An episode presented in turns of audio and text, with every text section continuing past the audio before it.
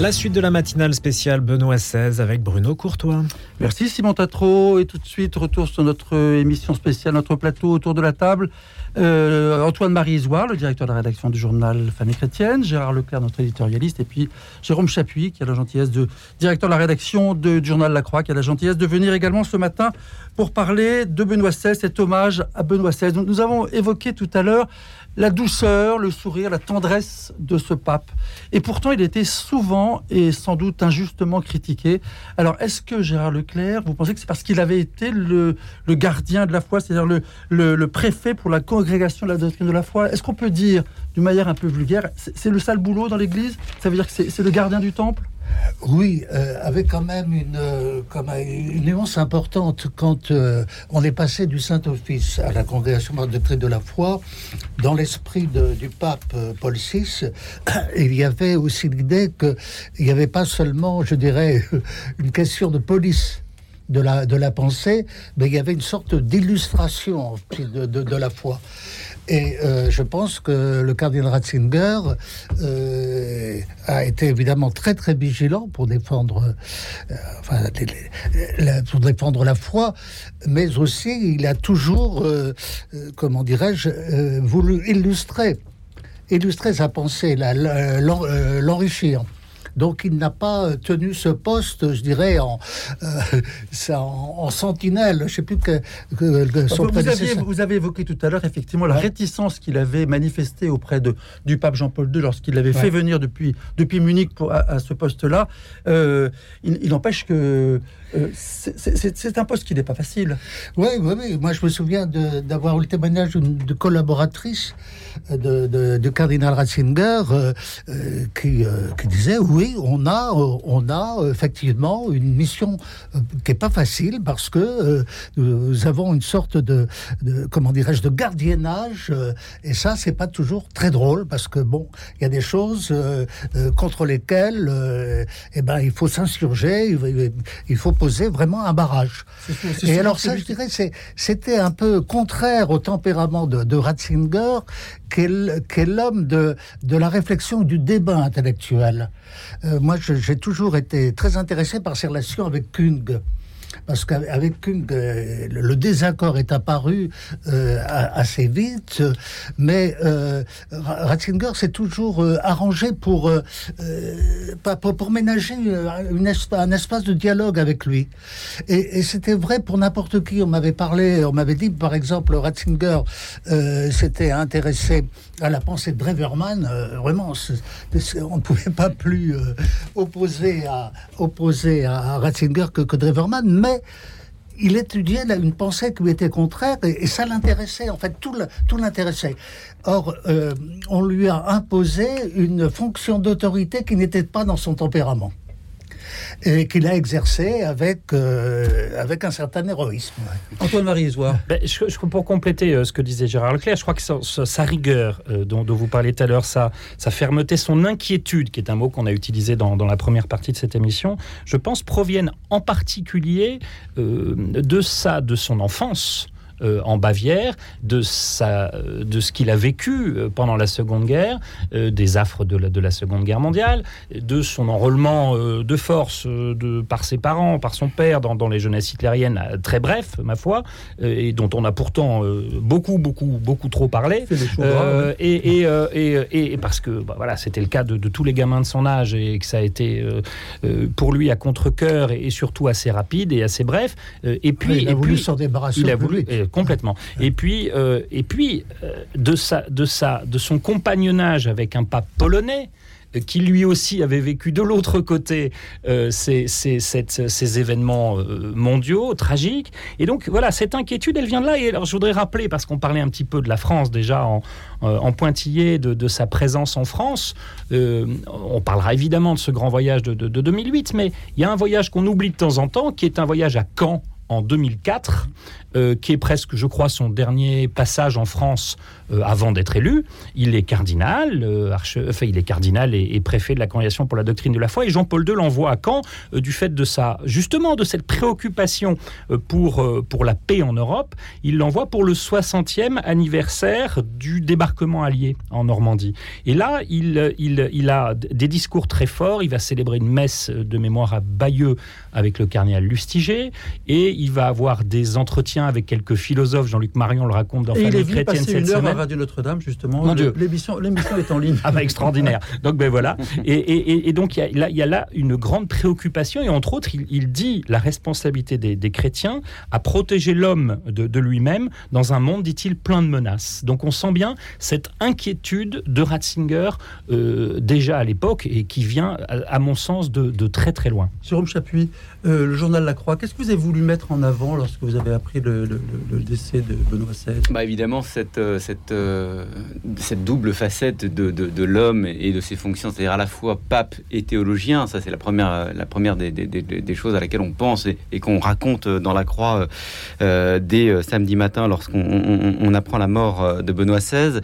au fond aussi, ce qu'on a voulu mettre en avant ce matin, c'est, ce sont ces heures qui se sont écoulées depuis mercredi, puisqu'on est un journal d'actualité, donc on raconte aussi ce qui est en train de se passer.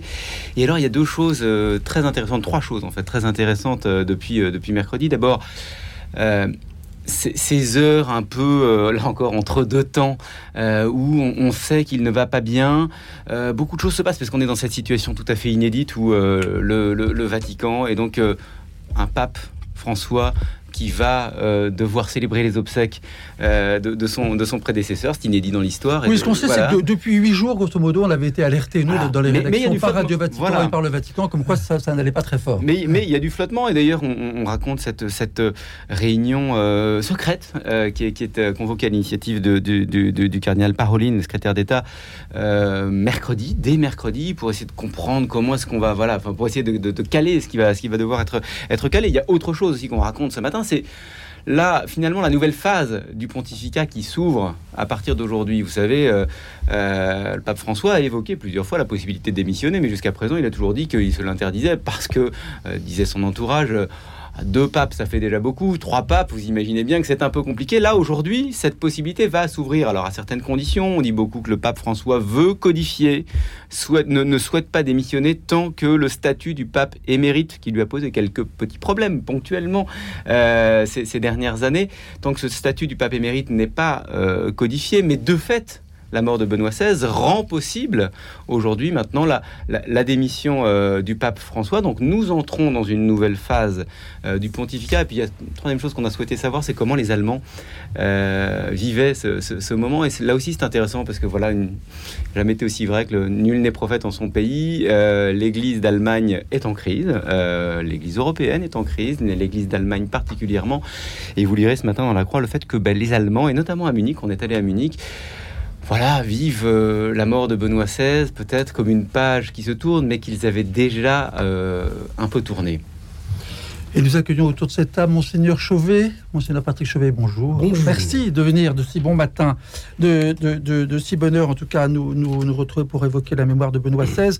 Euh, ce qui est quand même très frappant, c'est que pendant presque dix ans, il est resté dans cette, ce petit monastère, donc dans les jardins du, Vatican, sans jamais faire aucun commentaire sur la politique de, son successeur. C'est assez héroïque quand même, parce qu'on imagine bien que ce sont deux tempéraments différents, deux manières de gouverner différentes, deux manières de parler différentes. Qu'est-ce que j'oserais dire que peut-être qu'il commentait l'actualité et il commentait peut-être les décisions de son successeur avec le Seigneur. Et donc là, nous ne le saurons jamais. Mais c'est vrai que c'était neuf ans de, de vie contemplative. Il recevait, il recevait beaucoup. Il jouait encore un peu de piano tant qu'il pouvait. Et, mais euh, c'est vrai que bon, il y a dû avoir quelques agacements, peut-être. Vous avez vu le film Les Deux Papes, euh, monsieur Non, je n'ai pas vu le film Les Deux Gérard Leclerc, non, vous ne l'avez pas vu non plus? Non. Le film ah, Les Deux Papes, c'est remarquable, Antoine Marisoire. C'est pure fantaisie, c'est pure fantaisie. voilà, on imagine les trucs. D'abord, on les voit en train de regarder un match de foot, ce qui m'intéressait qui n'a jamais intéressé le pape François alors que tout le monde le croit, euh, le foot, en tout cas seulement pastoralement, euh, et les, résultats, les matchs eux-mêmes ne l'intéressaient pas. Et, Benoît XVI un peu plus, qui coupait euh, sa bière avec du Fanta pour garder le match des Bavarois. C'est une horreur, je sais, mais c'est la seule petite faute de goût de, ce pontificat et de ce pape. trêve de plaisanterie, ce qui est sûr, c'est que ce film des deux papes dit au moins une chose c'est qu'il y avait malgré tout une, une, forme de proximité entre les deux hommes mm. et, une certitude, c'est que l'un priait pour l'autre et l'autre euh, pour... voilà, vous m'avez compris. Euh, et, surtout, surtout, je crois qu'effectivement, Monseigneur Chauvet l'a bien dit, c'était une vie contemplative et pendant ces neuf ans de vie contemplative, Benoît XVI a beaucoup, beaucoup prié pour l'Église. Maintenant, il est quand même sorti 4-5 fois de sa réserve sur des questions compliquées. La question des abus, et entre autres, c'est la dernière sortie, entre guillemets, en février dernier, avec cette lettre incroyable et très touchante, ce, début de testament spirituel, euh, quand je serai face au juge ultime de ma vie. Euh, et euh, il y a la question aussi de, du, sacerdoce et du, du, célibat sacerdotal, sur laquelle il s'est pas opposé, mais en tout cas, il a dit sa conviction, euh, entre autres avec l'aide du cardinal Sarah. Euh, il y a eu une ou deux autres interventions de ce type-là, par des écrits, par des courriers, par un. C'était tout ça a été habilement euh, fait, à peu près habilement. Habilement, sans qu'on sache d'ailleurs toujours. Sans qu'on sache si c'était vraiment lui de l'entourage, est-ce qu'il venait de lui. Voilà, Et d'ailleurs, il recevait, il recevait d'ailleurs tous les, les, nouveaux cardinaux. Il a reçu le. c'est une tradition qui s'est jusqu'en août dernier. C'est très impressionnant. Alors, il parlait pas en août dernier. Il parlait déjà plus. Il avait déjà un mal fou à, prononcer quoi que ce soit. Euh, et d'ailleurs, souvenez-vous, en juin, lors d'un discours, je crois que c'est en Allemagne, Monseigneur Genschwein, qui est le, secrétaire particulier dont on parlait tout à l'heure, s'est mis à pleurer en parlant de cette flamme. C'est déjà un terme qu'il avait utilisé il y a très longtemps, qui nous avait inquiété. La flamme a heureusement duré assez longtemps, mais de cette flamme qui s'éteignait petit à petit, de cette bougie qui s'éteignait, euh, qui, était, qui était Benoît XVI. Monseigneur Chauvet, vous, étiez à l'époque, en 2008, vicaire général de, du diocèse de Paris, avant d'être euh, recteur de, Notre-Dame, aujourd'hui curé de cette prestigieuse paroisse qui est quand même la Madeleine. Donc, en tant que, vicaire général, c'est vous qui avez euh, orchestré le, le voyage et la venue de Benoît XVI à Paris en 2008 Oui, oui, oui. ça, c'était un grand moment de préparer, vous savez, un voyage pontifical. Et ça vous fait sourire, pourquoi? Oui, ça me fait sourire parce que je m'attendais pas. Vous savez, il y a des anecdotes, mais je m'attendais pas à cela. J'étais avec le cardinal 23 qui lui avait toujours un peu de, recul par rapport à tout ça, mais il fallait préparer euh, six mois à l'avance. Ça commençait par les chasubles, la liturgie, qu'est-ce qu'on allait mettre comme cierge, comme, comme croix. Euh, voilà, et donc on avait en face, je me souviens, je peux vous raconter ça parce que il y avait le, le premier discours, c'est-à-dire que l'archevêque de Paris allait donner euh, un cadeau et euh, il fallait la réponse. Et le, ce, ce responsable de la liturgie disait ah non, le Saint Père ne répond jamais. Mais alors si je lui donne un cadeau, il va quand même dire quelque chose. ah non, le Saint-Père ne répond jamais. Et le cadeau, c'était quoi finalement Le cadeau, je crois que c'était un beau calice qu'on lui a donné. Et, et puis le, le gars, euh, enfin je sais plus comment il s'appelait, se tourne vers moi et dit bien, si vous pouvez préparer le mot du Saint-Père pour remercier le cardinal. Alors il y avait André 23 qui était là et dit Eh ben au moins ça sera spontané. il faut beaucoup de recul, vous savez, quand vous préparez. On n'a pas de contact avec le pape, si c'était quand euh, il arrive sur le terrain, où j'ai vu un homme euh, vraiment d'une délicatesse, euh, une disponibilité. Vous savez, il voulait une messe avec 4500 personnes. Il y en avait 260 000. La messe aux Invalides était ah ben extraordinaire. C'est un souvenir. Ah oui, ça je peux vous dire. C'était quelque chose. Mais voilà, donc il a eu un peu un choc. Et il m'avait dit simplement deux choses. Pas d'applaudissements, si vous pouvez dire quelque chose, pas d'applaudissements après mon homélie, et demander le silence après la communion. Donc j'ai pu dire pas d'applaudissements, il n'y a pas eu d'applaudissements parce que une, une, assemblée qui obéissait. Et puis je n'ai pas eu besoin de dire pas de un grand silence parce que le pape veut prier, parce que c'était au fond ça. C'était pour sa prière déjà personnelle qu'après la communion, il puisse entrer vraiment dans, dans le mystère. L'endroit, l'endroit était magnifique. Et l'endroit était magnifique. Et, donc, il y a eu ce grand... Et il m'a remercié après, il m'a dit, mais c'était extraordinaire, je n'ai pas eu... Vous n'avez pas eu besoin de, de demander le silence. Oui, j'ai trouvé un homme euh, là, concrètement, parce que j'allais dire, je l'ai je l'ai vu, des visus, on préparait, mais vraiment pas un homme compliqué, mais qui voulait la liturgie, c'était comme sa source pour lui, la liturgie soit vraiment c'était pas la rencontre d'abord avec le pape, c'est la rencontre avec le Christ. Et la veille, il y avait eu la soirée avec les jeunes. Oui, et puis la messe. et, bien sûr, et les vêpres à Notre-Dame. Les vêpres à Notre-Dame. Voilà. Et puis ce fameux discours de, des Bernardins. Gérard Leclerc, vous, vous, ah y étiez au Bernardin? Ah oui, oui, mais j'ai un souvenir très précis. Nous y étions. j'ai eu la primeur du discours du pape, moi, parce que on m'avait demandé de, euh, enfin, de, faire un commentaire devant, mes collègues journalistes à, la suite euh, du, discours. C'était, je crois, à l'école militaire. On avait euh, une salle de presse qui était organisée. Donc, j'ai un souvenir très, très précis de ce discours que je lisais. J'avais le, j'avais le texte du pape au moment où il prononçait, prononçait ce discours qui était magnifique moi j'ai toujours été étonné par, euh, même pour le, par le pape actuel d'ailleurs, par leur puissance de travail. C'est difficile de, en deux phrases, mais qu'est-ce qu'on retiendra finalement mmh. du discours de Merlin Jérôme Chapuis. Je pense que, ce avec, quand on le regarde avec les yeux d'aujourd'hui, il nous parle de ce dont nous nous sentons aujourd'hui orphelins. Euh, tout ce dont euh, par exemple, rend compte euh, à longueur de roman depuis, en gros, une dizaine d'années au moment où le discours est prononcé, puisque Welbeck, c'est milieu des années 90, le début du succès, et, et lui, il nous parle de cette Europe euh, qui oublie, qui se coupe. Euh, et il n'en parle pas de manière nostalgique, encore une fois. Il commence en disant J'aimerais vous parler ce soir des origines de la théologie occidentale, waouh Et puis des racines de la culture européenne, de des racines de la culture européenne. Et il en parle avec une autorité dans ce français parfait. Encore une fois, c'est un discours qu'il faut lire, mais c'est un discours qu'il faut écouter. Parce que pour des Français, c'est un délice. C'est un délice de. de, de, de, de c'est une langue qui est très pure, c'est une pensée qui est très clair. Et il nous parle, encore une fois, de, on parlait de cette inquiétude, l'inquiétude de Benoît XVI, mais qui est une inquiétude qui est pas, euh, euh, encore une fois, qui n'est pas nostalgique. Il faudrait, il faut pas chercher à enfermer ce pape dans ce qu'il n'était pas, c'est-à-dire quelqu'un euh, qui nous parle d'un passé révolu. Non, il nous dit voilà ce qui nous fait vivre aujourd'hui, ce qui peut encore nous faire vivre aujourd'hui, ce qui peut vous faire vivre vous Européens aujourd'hui, ce qui a fondé la culture de l'Europe, c'est la recherche de Dieu. Voilà, c'est la disponibilité à, à écouter Dieu. Voilà, et si vous coupez de ça, vous allez avoir de gros problèmes. Grosso modo, c'est à peu près ce qu'on peut retenir. deum. J'ai ces quelques, ces deux mots en latin qui résonnent en moi dans, dans les, mm. qu'on a entendu au Bernardin. C'était, c'était extraordinairement fort. Mm. et, il nous redit là aussi son inquiétude, effectivement. Quelques mots parce qu'on n'en a pas parlé, c'est vrai que le temps passe vite. Ratisbonne, ça a été quand même finalement une grande... Euh, en tout cas, ça, a été l'objet de, nombreux commentaires, euh, des, plus, des plus violents parfois. Ah bah oui, il y a eu des suites euh, tragiques même. Une religieuse qui a été tuée, je crois, en Afrique après, après cette affaire. Le, monde musulman s'est ému de, de, de, ce discours.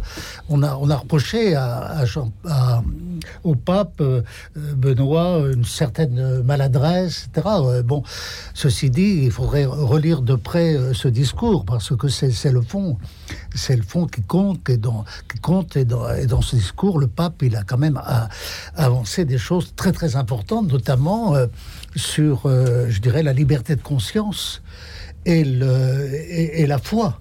Et On a souvent sorti quand même ces, ces propos de leur contexte, euh, les propos de, de, Benoît XVI. Oui, bien sûr. Le, bah, et surtout, on ne fait pas l'effort. Enfin, quand même, je, m'attaque à ma propre profession. Hein. Souvent, euh, souvent, on ne fait pas du tout l'effort de, comprendre, de comprendre des textes qui sont, euh, qui sont difficiles. Euh, je me souviens que le, le cardinal Lustiger qui, était archevêque euh, émérite à ce moment-là, avait tenu à faire une mise au point dans le monde. Euh, notre confrère euh, disparu Henri Tinck, je me souviens, j'étais témoin de la scène à Notre-Dame où, où l'échange entre Henri Tinck et, le cardinal Luciger sur le discours de Ratisbonne, parce que Luciger voulait vraiment mettre les choses au point en disant oui, il y a, il y a des choses importantes qui ont été dites par le pape. Il faut dire que ce, qui n'était pas, ce qui n'était pas si simple, Jérôme Chapuis, c'est qu'on sortait aussi d'un pape Jean-Paul II très charismatique, très politique, très médiatique, très...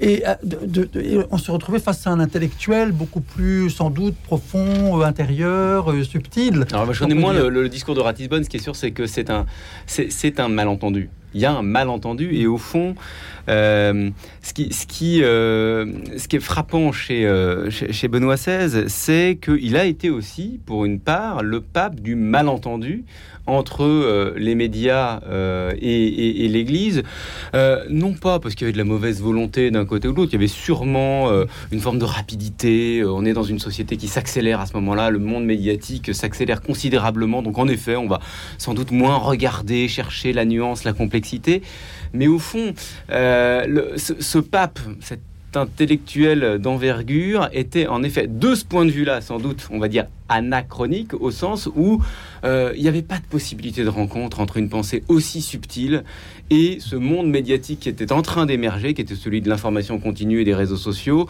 et qui faisait que pour un malentendu, encore une fois, il pouvait y avoir des conséquences absolument dramatiques. Gérard Leclerc le rappelait, ça s'est quand même soldé par la mort d'une religieuse en Afrique, cette affaire-là.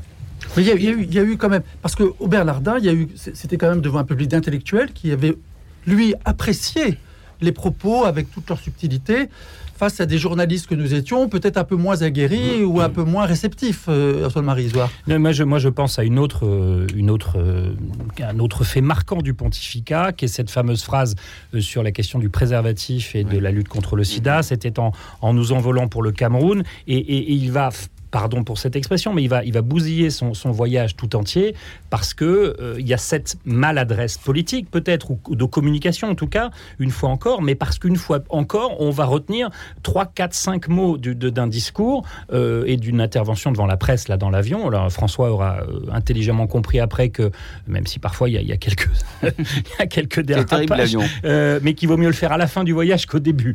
Et en l'occurrence là, il va il va flinguer le voyage au Cameroun puis en Angola, le pauvre.